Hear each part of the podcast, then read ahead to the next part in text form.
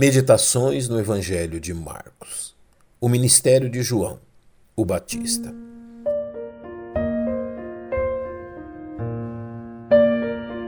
Passam-se os séculos, mas a maneira de Deus falar com os homens jamais muda, assim como suas exigências para que nos aproximemos dele. Mais de 400 anos após as palavras do último profeta levantado por Deus, eis que a nação de Israel presenciou em João o Batista, a voz de Deus ecoando em meio a seu povo. Apareceu João batizando no deserto e pregando o batismo de arrependimento para a remissão dos pecados. E toda a província da Judéia e os de Jerusalém iam ter com ele, e todos eram batizados por ele no Rio Jordão, confessando os seus pecados. Quatro séculos antes deste fato, o profeta Malaquias denunciara a grave enfermidade moral religiosa e espiritual daqueles que haviam retornado do exílio babilônico. O propósito do profeta era restaurar a comunhão espiritual entre o povo e seu Deus, convencendo-os que os pecados que haviam causado a ruína da nação continuavam a manchar sua história.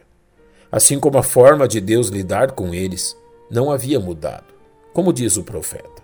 Porque o Senhor, não mudo. Por isso, vós, ó filhos de Jacó, não sois consumidos. Desde os dias de vossos pais vos desviastes de meus estatutos, e não os guardastes. Tornai-vos para mim, e eu tornarei para vós, diz o Senhor dos Exércitos.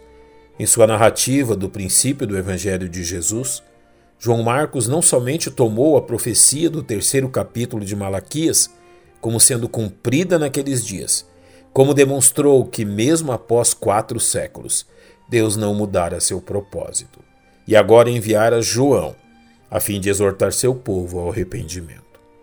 Que preciosa lição esta verdade nos reserva. O precursor do Messias, aquele que foi predito pelos profetas, preparou o caminho do Salvador, proclamando às pessoas que se arrependessem de seus pecados e que demonstrassem publicamente sua convicção através do batismo como bem registrou Lucas no livro de Atos, tendo primeiramente João, antes da vinda dele, pregado a todo o povo de Israel o batismo de arrependimento. A mensagem de João exortava a nação de Israel a abandonar seus pecados e trilhar um caminho de volta a seu Deus, preparando-os assim para receberem o Senhor, que em breve se manifestaria a eles. Foi exatamente a falta de arrependimento que levou a nação de Israel a rejeitar seu Messias. Como o próprio Senhor Jesus declarou, logo após denunciá-los por terem rejeitado o testemunho de João, assim como os sinais que ele mesmo realizara. Ai de ti, Corazim, ai de ti, Betsaida, porque se em Tiro e em Sidom fossem feitos os prodígios que em vós se fizeram, há muito que se teriam arrependido com saco e com cinza. O caminho que nos leva a Deus sempre será precedido pelo verdadeiro e sincero arrependimento. Antes de crer em Deus, é preciso que o ser humano seja convencido de sua própria pecaminosidade, reconhecendo a gravidade de sua condição, assim como a justiça de Deus em condená-lo eternamente. A mensagem anunciada por João aponta para a mesma necessidade que encontramos nas pessoas hoje.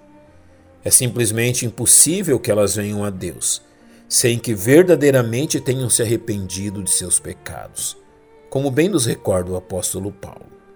Mas Deus, não tendo em conta os tempos da ignorância, ordena agora a todos os homens em todo lugar que se arrependam.